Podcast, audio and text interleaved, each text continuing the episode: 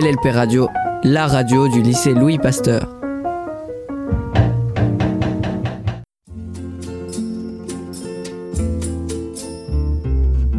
Chez moi, j'entends des voix.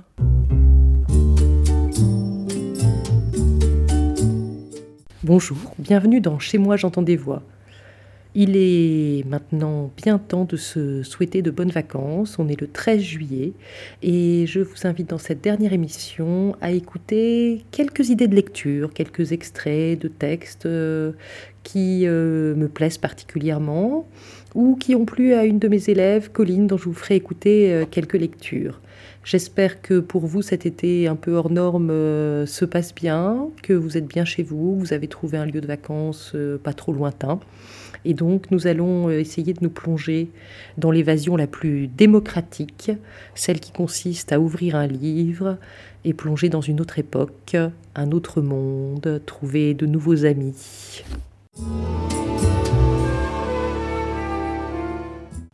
Je voudrais d'abord vous faire découvrir une de mes lectures préférées, celle dans laquelle je me replonge à chaque fois que j'hésite. Qu'est-ce que je pourrais bien lire? Je n'ai pas le courage de me plonger dans un nouveau livre.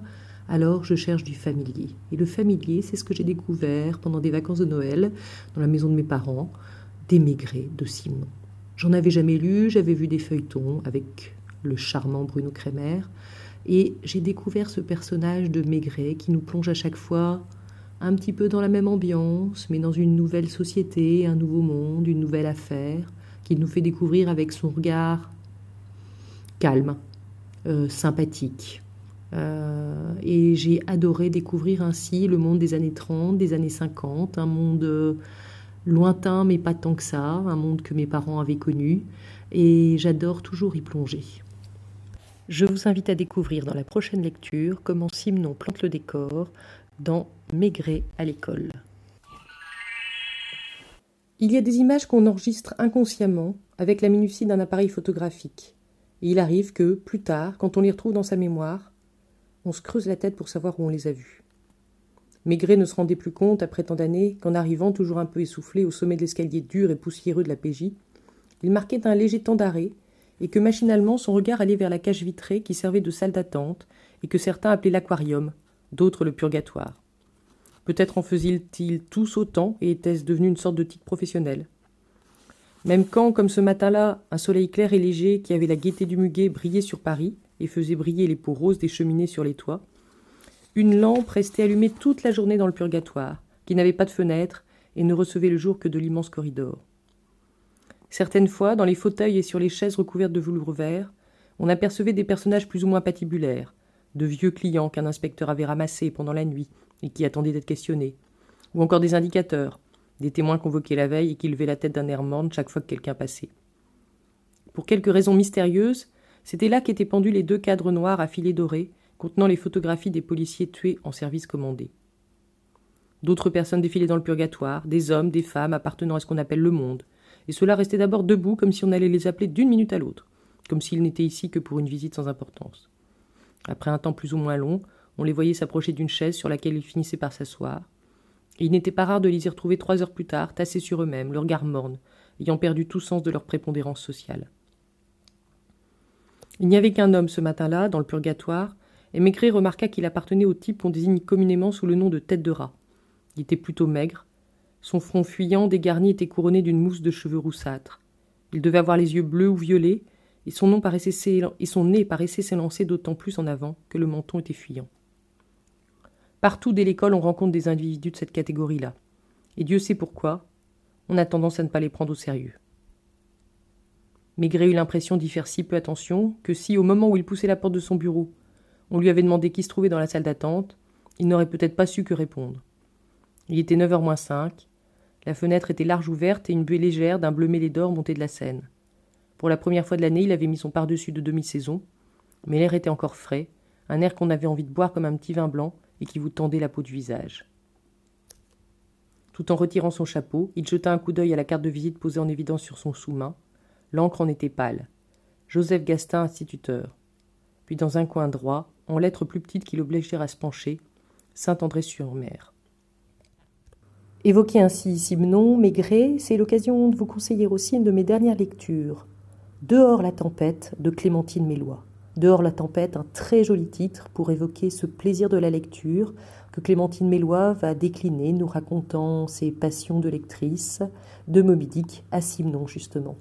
Et donc je vous conseille ce livre qui est un vrai bonheur, qui donne envie de lire, d'écrire, et où donc vous retrouverez la figure de Maigret.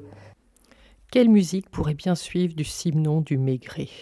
Je me suis posé la question et j'ai fait appel à deux amis de Bruno Kremer, Jean Rochefort et Jean-Pierre Mariel, qui chantent Paris jadis, une chanson assez récente qui semble être écrite il y a bien longtemps. Dans le Paris des républiques, l'accordéon nostalgique a semé bien des musiques dont il reste des échos. Dans nos cœurs, il y a des rengaines dont les rimes incertaines se prenaient pour du Verlaine, du Bruant ou du Carpeau. Le chanteur des rues qui brame, à votre bon cœur, messieurs, dames, Paris sera toujours Paname, et tout ça ne vaut pas l'amour. Lorsque les télés s'allument, pauvre fantôme des brumes, s'en revient succès posthume, nous hanter au fond des cours. Et allez donc, en voilà ritournelle, de la chanson gnangnan et chauvine et vieux jeu. Réveille un peu le piano à bretelles, à chaque fois qu'on l'entend, on a les larmes aux yeux. Paris c'est plusieurs villages et chacun a son visage, le 16e a son langage et la bastoche a le sien. Nikos en argomuche, et Pantin se dit pantruche, mais ni le montant, mais ni le muche, et le temps n'y change rien.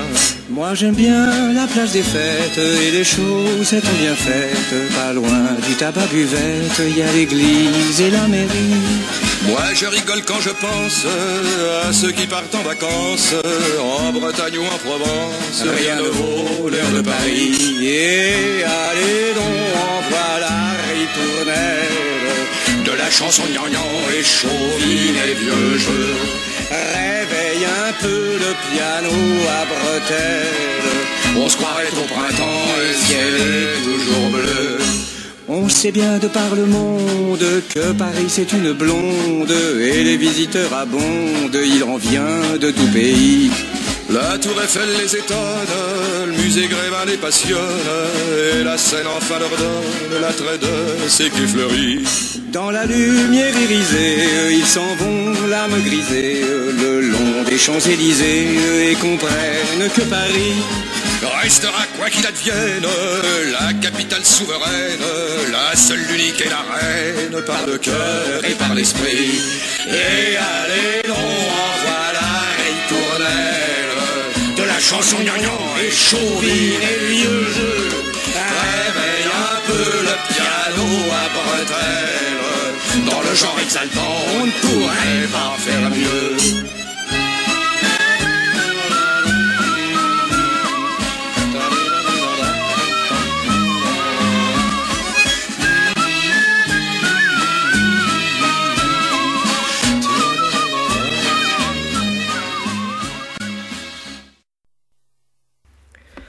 Deuxième conseil de lecture, on passe à un roman à succès de 2015, Gilles le Gardinier, et soudain tout change. Euh, c'est un conseil de Colline. C'est un roman avec un chat en couverture et des lycéennes comme héroïnes. J'avais un petit peu peur, mais en fait, euh, quand on lit les critiques et quand on écoute les extraits choisis par Colline, on voit que c'est un feel-good book, un livre qui fait beaucoup de bien à lire, qui emporte son lecteur. Et euh, je vous laisse en juger en écoutant l'extrait proposé par Colline. L'héroïne de l'histoire, Camille, raconte le retour au lycée de Léa, son amie, qui a été hospitalisée et qui est malade du cœur. Lors du repas, avec leurs camarades, ils discutent de ce qu'ils pourraient faire d'extraordinaire pour fêter le retour de leur amie. Tibor s'exclame. Pour célébrer le retour de Léa, il faut qu'on fasse un truc de dingue. Une chose dont on, dont on se souviendra. À ce stade, avec son regard allumé, il suffirait qu'il dise Je vais vous sauver pour qu'on s'enfuit tous en hurlant dans une panique indescriptible. Ses yeux sont soudain traversés par ce petit éclair que nous connaissons bien et qui peut faire tant de dégâts. Il explique. J'ai lu qu'un type avait mangé un avion. Il a mis 4 ans en le réduisant en poudre, pièce par pièce. Ça vous change une vie. Ça va surtout vous changer le tube digestif et le trou de balle. On sent qu'il est fasciné par son sujet. Le plus terrible, c'est que les autres garçons semblent l'être aussi. Tibor poursuit. Vous vous rendez compte? Bouffer un avion? C'est peut-être trop gros pour nous, mais tous ensemble, on pourrait manger un vélo. Trop classe On entrerait dans l'histoire comme la bande de potes qui a clapé un VTT. Vous imaginez? C'est sûr, ça en jette sur une carte de visite. Tibor Lansky, docteur en mathématiques, diplômé de Harvard, dévoreur de guidon et de patins de frein. Ou alors, Léo Dervel, agent secret, nom de code, croque-pneu. Et pourquoi pas, Axel Mallet, plongeur scaphandrier, réparateur d'ascenseur, plus connu sous le nom de Bronche Pignon. Les garçons ont l'air vaguement fascinés, et les filles les prennent pour des allumés. Léo propose. On pourrait aussi manger un flingue? Louis veut manger un ballon. C'est terrible. Comme si ce monde ne souffrait pas déjà assez de notre appétit déraisonnable. Ils vont finir par manger le bouchon de flocon, mon chaton. Ils en sont à calculer ce qu'il faut ingurgiter comme poudre de ferraille par personne pour boulotter une voiture, le bureau d'un prof, ou une bouche d'incendie. J'ai bien envie de leur proposer de manger la machine à laver en panne de la vieille voisine, histoire d'inaugurer un nouveau type de recyclage. On va finir dans le livre des records, c'est sûr, mais dans la section gros taré. Après deux heures de palabres, les mecs en sont arrivés à la conclusion que, pour fêter le retour de Léa et faire quelque chose d'inoubliable, ils allaient bouffer une chaussette. C'est très impressionnant. Bien sûr, c'est moins gros qu'un avion et ça vole moins longtemps. Les garçons sont fiers comme ils savent l'être lorsqu'ils sont convaincus d'accomplir un exploit, surtout lorsque cela prend valeur de symbole aux yeux de l'univers tout entier, admiratif devant tant de noblesse. On parle quand même de bouffer une chaussette. Léa rigole à s'étouffer, accrochée à Tibor qu'elle remercie de cette fabuleuse idée. Il faut que la chaussette soit neuve, commente Léo. Moi, je mange pas une chaussette déjà portée. Relisez cette dernière phrase et vous saurez ce qui fait toute la supériorité de l'être humain. Louis ajoute Tant qu'à faire, on va prendre une chaussette taille 36. Parce que si on prend une des miennes, ça fait 8 pointures de plus à aller. Et nous voici arrivés, mesdames et messieurs, à l'exemple parfait d'un des mécanismes qui régissent notre monde. Voilà comment, d'une idée débile, les mecs se font un nouveau but dans la vie. Merci Colline. Si vous avez envie de découvrir ce livre, eh bien, il est édité chez Pocket et il est disponible aussi, comme tous les autres livres que nous allons conseiller, dans toutes les bibliothèques. Euh, nous allons aussi vous proposer un autre extrait lu par Colline euh, dans les petites lectures de Chez moi j'entends des voix que vous pourrez retrouver sur le podcast.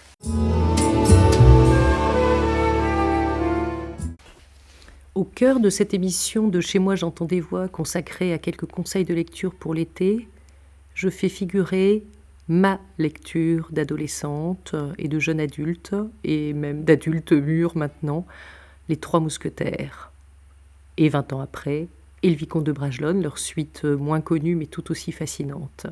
J'ai lu une fois par an les trois, je pense pendant cinq ans, peut-être de mes quinze ans à vingt ans. C'était mes amis. Je retrouvais D'Artagnan, Aramis, Porthos et surtout Athos, celui qui me fascinait le plus, avec son mystère. Je vais maintenant vous lire un extrait justement des Trois Mousquetaires où euh, Athos confie le secret qui le ronge à D'Artagnan. Cela scelle en quelque sorte leur amitié.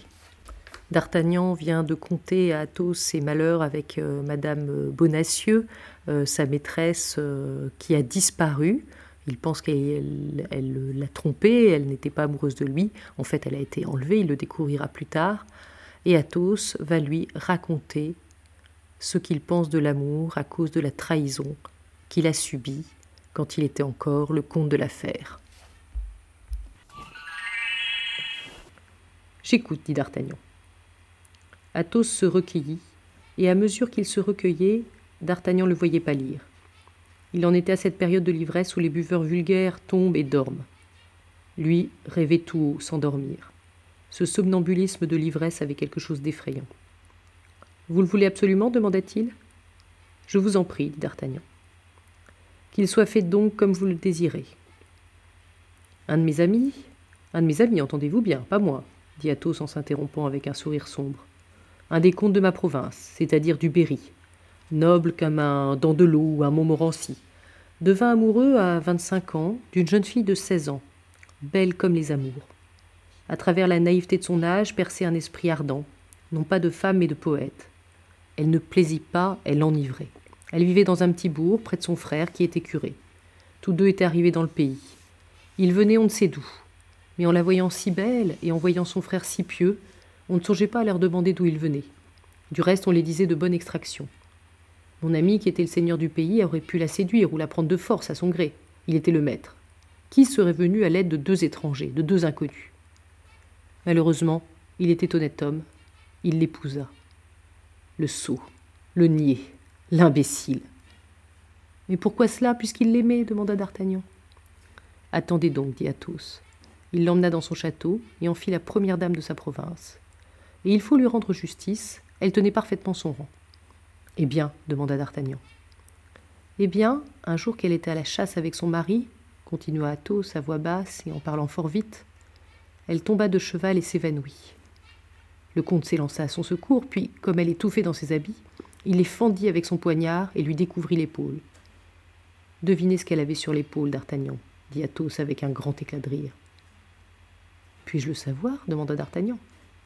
Une fleur de lys, dit Athos. Elle était marquée. Et Athos vida d'un seul trait le verre qu'il tenait à la main. Horreur s'écria D'Artagnan. Que me dites-vous là? La vérité, mon cher. L'ange était un démon. La pauvre fille avait volé les vases sacrés d'une église. Et que fit le comte? Le comte était un grand seigneur. Il avait sur ses terres droit de justice basse et haute. Il acheva de déchirer les habits de la comtesse, il lui lia les mains derrière le dos et la pendit à un arbre. Ciel, Athos Un meurtre? s'écria D'Artagnan. Pas davantage, dit Athos, pâle comme la mort. Mais on me laisse manquer de vin, ce me semble. Et Athos saisit au goulot la dernière bouteille qui restait, l'approcha de sa bouche et la vida d'un seul trait comme il eût fait d'un verre ordinaire. Puis il laissa tomber sa tête sur ses deux mains. D'Artagnan demeura devant lui, saisi d'épouvante. Cela m'a guéri des femmes, belles, poétiques et amoureuses, dit Athos en se relevant et sans songer à continuer l'apologue du comte. Dieu vous en accorde autant. Buvons. Ainsi elle est morte, balbutia d'Artagnan. Parbleu, dit Athos. Mais tendez votre verre. Du jambon, drôle, cria Athos. Nous ne pouvons plus boire. Et son frère ajouta timidement d'Artagnan. Son frère? reprit Athos. Oui, le prêtre. Ah Je m'en informais pour le faire pendre à son tour, mais il avait pris les devants, il avait quitté sa cure depuis la veille. Et a-t-on su au moins ce que c'était que ce misérable? C'était sans doute le premier amant et le complice de la belle, un digne homme qui avait fait semblant d'être curé pour marier sa maîtresse et lui assurer un sort. Il aura été cartelé, je l'espère. Oh mon Dieu, mon Dieu, fit D'Artagnan tout étourdi de cette horrible aventure. Mangez donc de ce jambon, D'Artagnan, il est exquis, dit Athos en coupant une tranche qu'il mit sur l'assiette du jeune homme. Quel malheur qu'il n'y en ait pas eu seulement quatre comme celui-là dans la cave. J'aurais bu cinquante bouteilles de plus. D'Artagnan ne pouvait plus supporter cette conversation qui l'eût rendu fou. Il laissa tomber sa tête sur ses deux mains et fit semblant de s'endormir. Les jeunes gens ne savent plus boire, dit Athos en le regardant avec en pitié. Et pourtant, celui-là est des meilleurs. Il va sans dire que ces quelques minutes de l'émission m'ont coûté le plus de peine, car il m'a fallu replonger dans les Trois Mousquetaires pour choisir un passage, et replonger dans les Trois Mousquetaires, cela veut dire un très très longtemps de lecture. Je m'y suis perdu, je m'y suis plongé, je m'y suis noyé avant d'extraire ce petit passage, euh, bien trop court bien sûr, pour faire découvrir le roman. Je vous invite vraiment à le lire, pas à le découvrir en film, aucun film ne vaut euh, les romans de, Dumas. Et puis euh, ensuite, après Les Trois Mousquetaires, à découvrir 20 ans après Le Vicomte de Bragelonne, qui nous narre la suite des aventures euh, peut-être que 20 ans après, le plus beau euh, de la trilogie d'ailleurs. Et bien sûr, après ce roman de l'amitié, du tous pour un, pour tous, il fallait choisir une chanson d'amitié.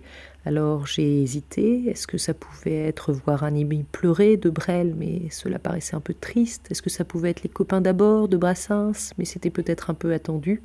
Alors j'ai choisi l'équipe à Jojo de Jodassin, qui pour moi a toujours un goût d'été.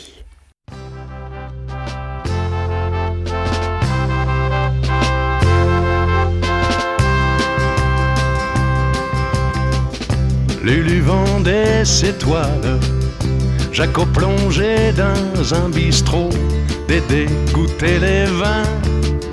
Moi j'étais fort au Havre, et Gégé lavait les carreaux. Pierrot ne faisait rien, on s'était fait les poches pour se payer un vieux taco fleuri sur le capot qui rêvait de Provence? Et qui mourut à Fontainebleau. On allumait une cigarette et tout s'allumait Et c'était la fête le 14 juillet. Il n'y avait jamais un copain de trop Dans l'équipage Jojo Il y avait moins de nuits sans guitare que de jours sans pain. On partageait tout et on n'avait rien. Qu'est-ce qu'on était fou, qu'est-ce qu'on s'en foutait? Qu'est-ce qu'on était bien?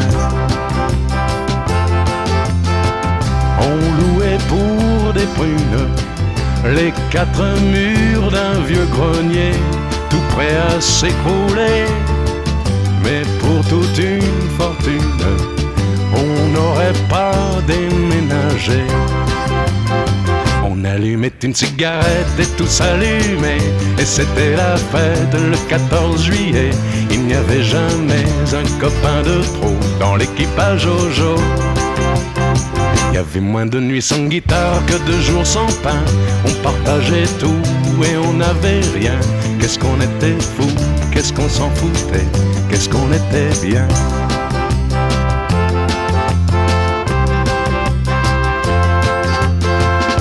Lucien a mis les voiles et Jacques payé un bistrot où André boit de l'eau. Je ne suis plus fort au Havre Roger inspecte les impôts, Pierre cherche du boulot. J'ai changé de guitare, mais j'ai gardé qu'un un cadeau, cet air qui me tient chaud du fond de la mémoire, celui de l'équipage Jojo. On allumait une cigarette et tout s'allumait. Et c'était la fête le 14 juillet. Il n'y avait jamais un copain de trop Dans l'équipage Jojo Il y avait moins de nuits sans guitare que de jours sans pain. On partageait tout et on n'avait rien. Qu'est-ce qu'on était fou, qu'est-ce qu'on s'en foutait Qu'est-ce qu'on était bien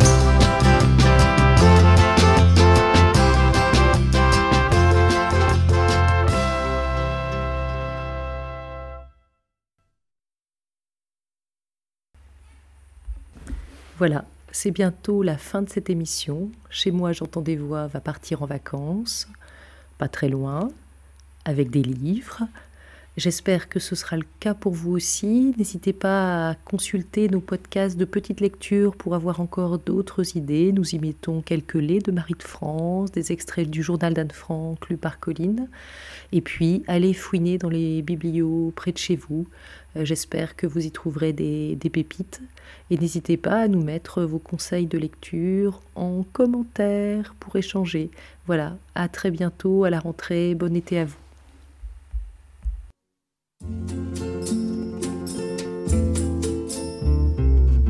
Chez moi, j'entends des voix.